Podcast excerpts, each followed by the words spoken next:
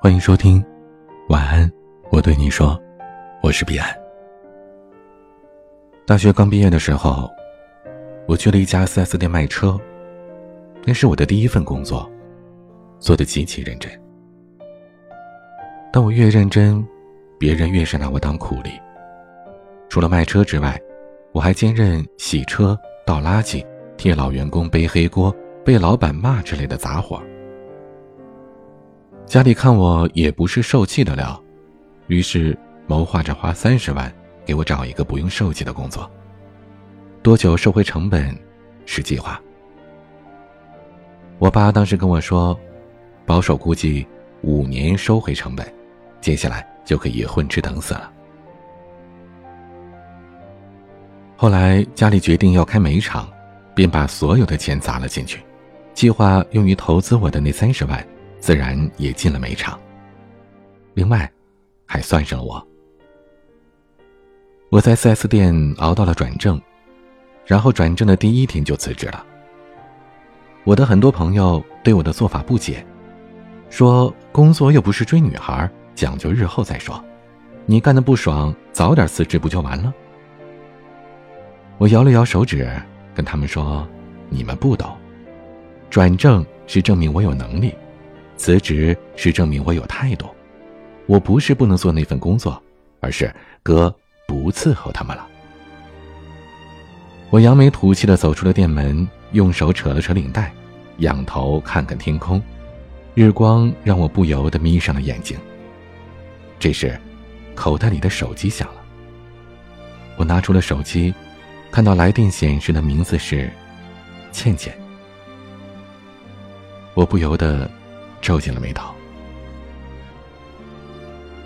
高三那年，我站在十七岁的尾巴上，马上成年，面临高考，只感觉到处都是刀光剑影，遍地都是兵荒马乱。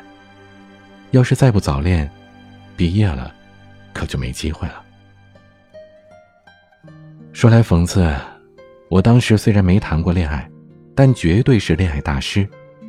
就像有些人不在江湖。但江湖却一直有他们的传说。因为我小时候在北京长大，所以一开口就是一副高人一等的京腔，让朴实的西北人民听我的口气就恨不得找块砖拍我。可恰逢那会儿一个叫做《奋斗》的电视剧风靡，大家都被北京腔洗了脑，我也借机发挥了自己的油嘴滑舌，哦，不是巧舌如簧的本事。砍的是让男生把我当兄弟，女生把我当闺蜜，人缘好的是不得了。这让我得以撮合了无数彼此吸引却又没胆早恋的少男少女。那时候，诺基亚还在鼎盛期，上课时单身狗都在玩贪食蛇，有对象的都在发短信，而我因为是出了名的妙语连珠，所以担负了替兄弟们代发短信的任务。当时在我们城市流传着一句话，叫“四中的花，二中的草，五中的恐龙遍地跑，风轮的女生像风轮。”所以，如果二中的草想摘四中的花，通常都是先短信联系。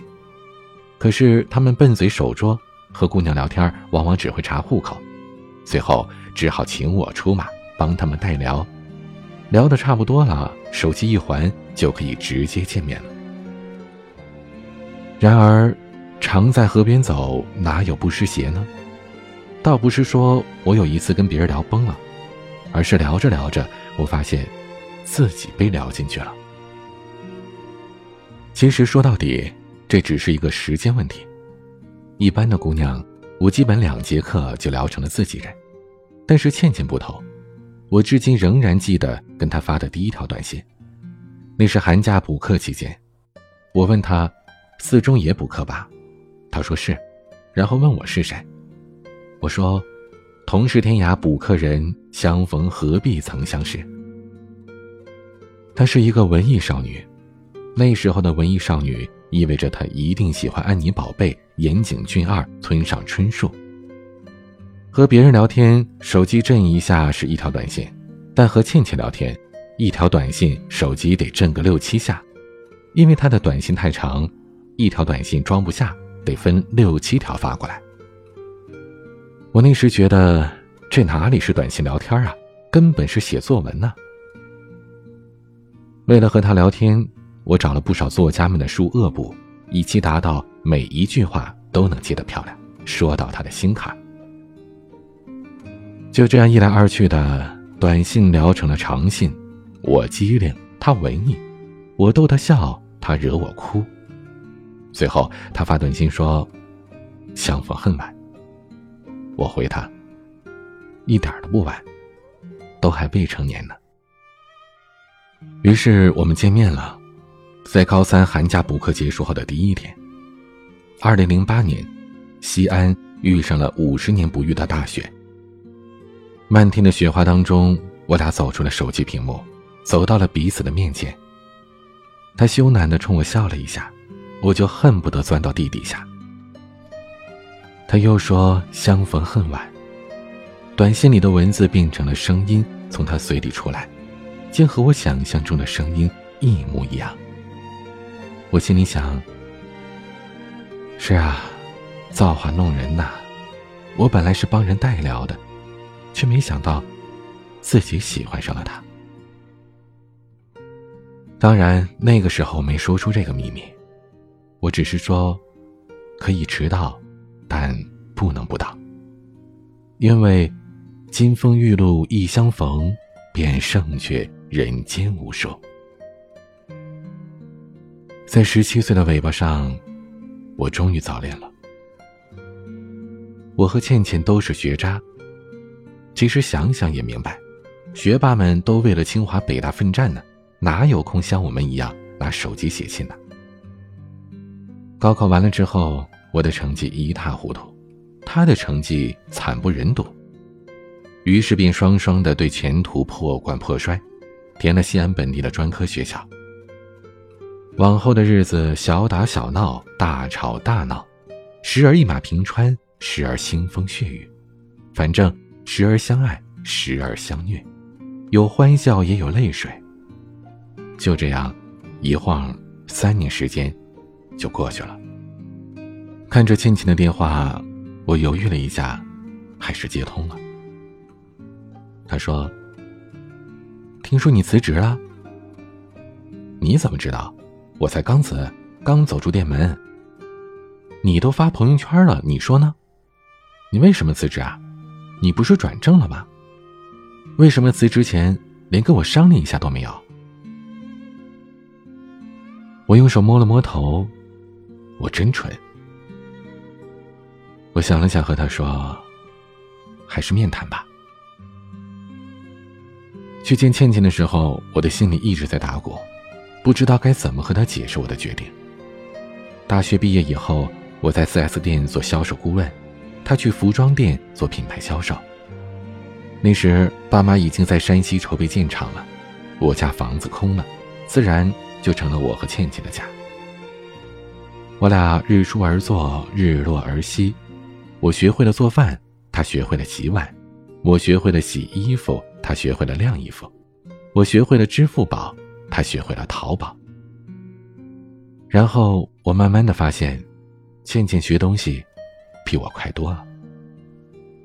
那时候已经是苹果当道，诺基亚都成了古董，坐在宝马里哭和坐在自行车上笑，都变成了选项。就连“富二代”这个词也从贬变成了褒。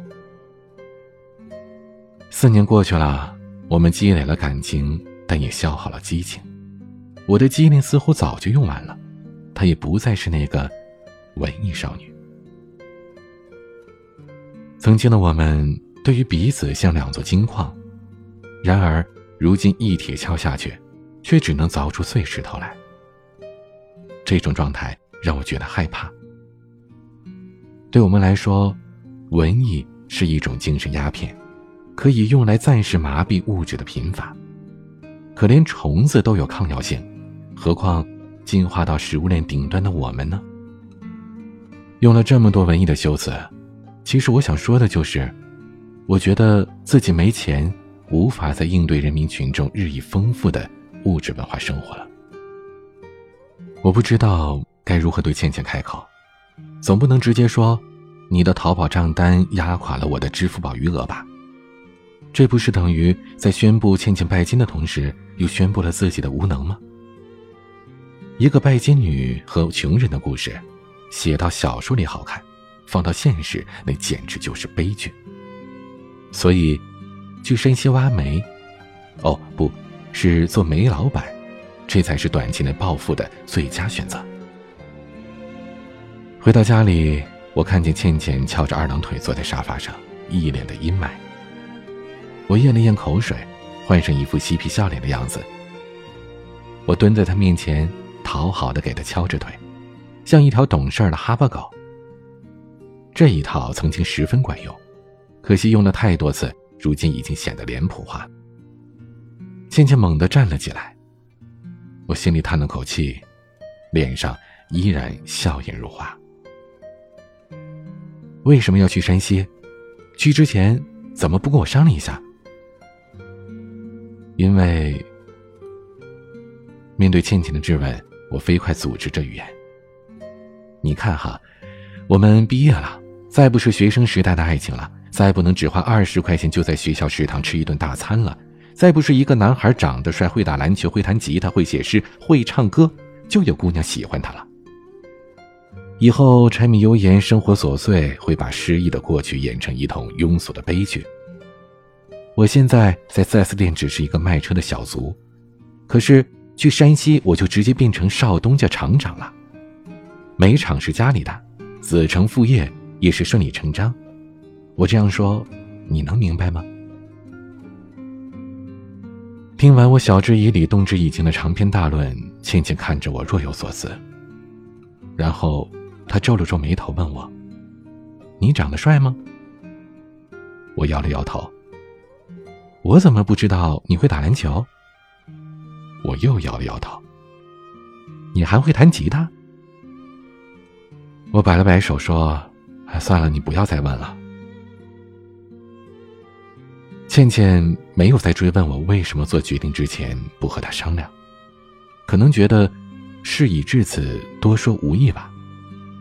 也可能是从我的长篇大论当中，他已经明白了我的意思。于是我就去了山西，想着自己终于也成了一名煤老板，走上了前往纸醉金迷的康庄大道。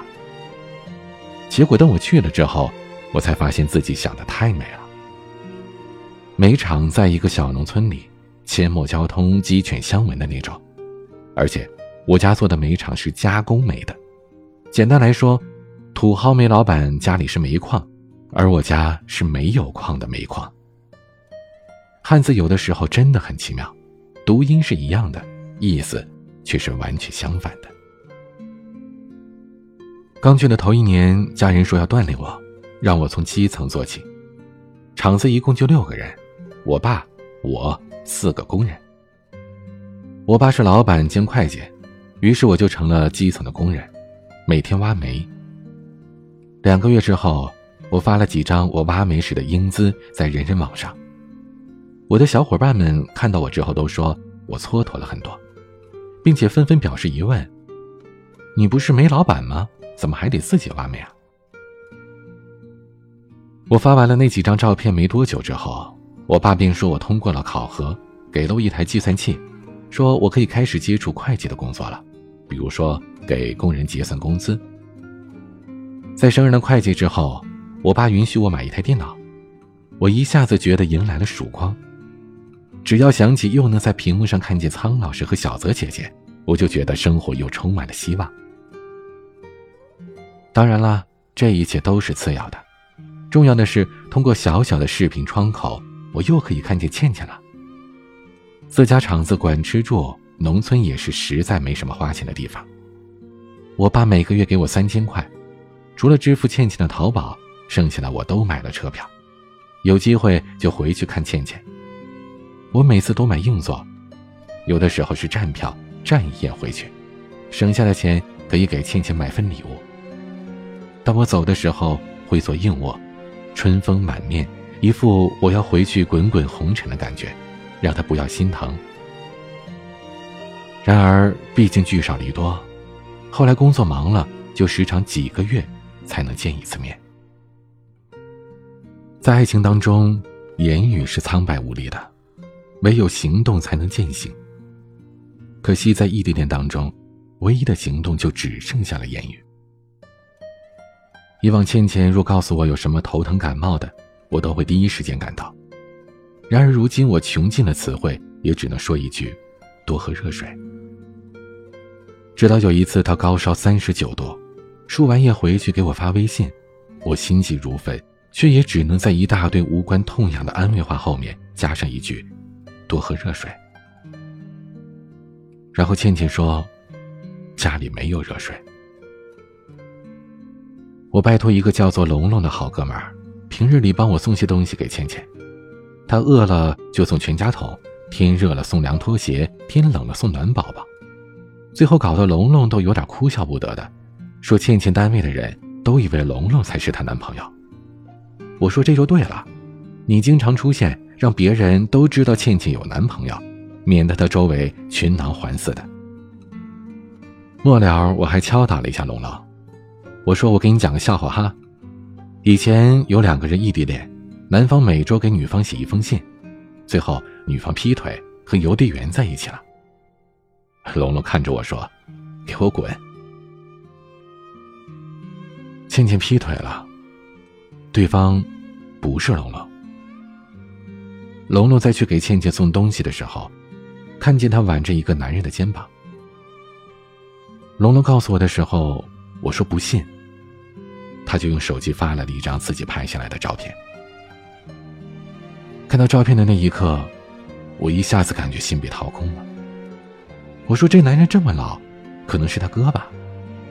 龙龙回复我说：“他有没有哥哥？他哥哥长什么样？你比我清楚。”正当我犹豫着要不要打电话给倩倩的时候，倩倩的电话打过来了，她要和我分手。我和他大吵了一架。有些东西，用说的讲不清楚，用吵的反而说清楚了。男方比她大八岁，事业稳定，有房有车，随时可以准备谈婚论嫁。两个人是通过相亲认识的，男方觉得倩倩年轻漂亮，倩倩觉得男方稳定成熟，适婚男女一拍即合。倩倩说。她受不了异地恋了，已经三年了，视频不能代替见面，龙龙对我的友情也不应该被用作我们爱情的触角。他说：“你再无微不至的去经营一份异地恋情，也只能是事倍功半。你努力的在电话那头表现着你有多爱我，可传到我这里，连温度都没有，而且还看不到结束的那一刻。”所以，我需要一个在身边的男朋友。听了他的话，我不知道该如何回答他。我挂断了电话，第二天就买了一张去南方的车票。我对家里不辞而别，气得我爸在电话那头说我朽木不可雕，烈煤不可烧。而我挂了他的电话。将我的爱情和事业一并拒绝在我的视线之外。那阵子，我在南方的各个小城之间游荡着，漫无边际。在海边看过日出，在公园睡过长椅，深夜在垃圾桶里小便，清晨就着喷泉的水刷牙，像一个失意的流浪汉，又像一个失意的失心疯。最后，我接到了我爸的电话。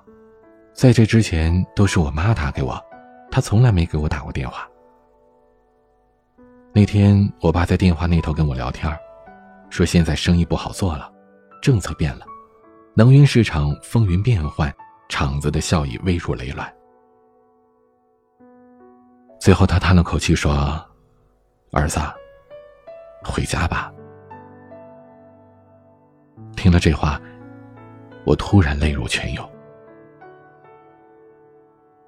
在山西待了三年之后，我又回到了西安，家里又开始帮我谋划着，最后进了我们本地的一家银行，做了一名柜员，朝九晚五，天天数钱。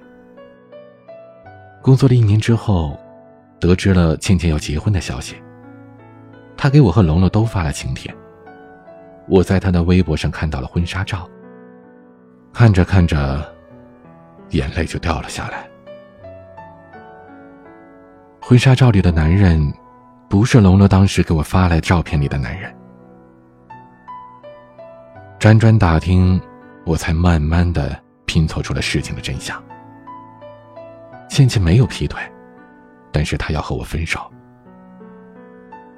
我惯例的让龙龙送东西给她，于是她找了人，演了这出戏。因为移情别恋，是最好的分手手段，没有藕断丝连，没有纠缠不休。倩倩的目的达到了。给死去的爱情最干脆的葬礼。后来，倩倩空窗了半年左右，认识了现在的男友。婚礼前一天，龙龙问我要不要去，我说不去了。婚纱照我看过了，真好看呀！以前做梦都想看着她穿婚纱的样子。这不都已经看见了吗？还去干啥呀？龙龙拍了拍我的肩膀，欲言又止。我说：“走吧，去吃碗油泼面。”我俩来到了我家楼下的那家小面馆，一人点了一碗面，点了根烟。这时。倩倩发来了微信，问我在吗？看着她的名字，我愣了一下，有点恍如隔世的感觉。我说：“在。”接着，手机屏幕出现了对方正在输入的字样，而且持续了很久。我突然想起了我们刚认识的时候。那时只有短信，倩倩每一条短信都要发很久，然后我这边手机要震六七下。微信的那头，他还在输入。我看着手机出了神，正在输入的字样停止了，却没有消息发过来。我觉得有些奇怪，刚想打字问他，屏幕上又出现了正在输入的字样，然后我收到了他的消息，上面写着：“谢谢你对我的爱，穿过时光，走过距离，我明天就要结婚了，你可以祝福我吗？”我又愣住了。我想，他一定是给我写了很长的话，所以屏幕上一直显示着正在输入。他写完了，所以正在输入的字样停止了。然后他删掉了那段话，重新写了这短短的一句。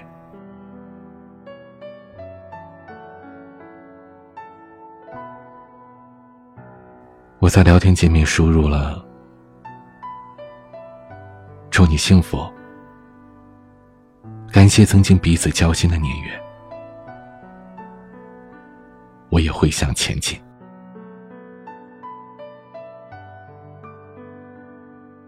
我点了发送，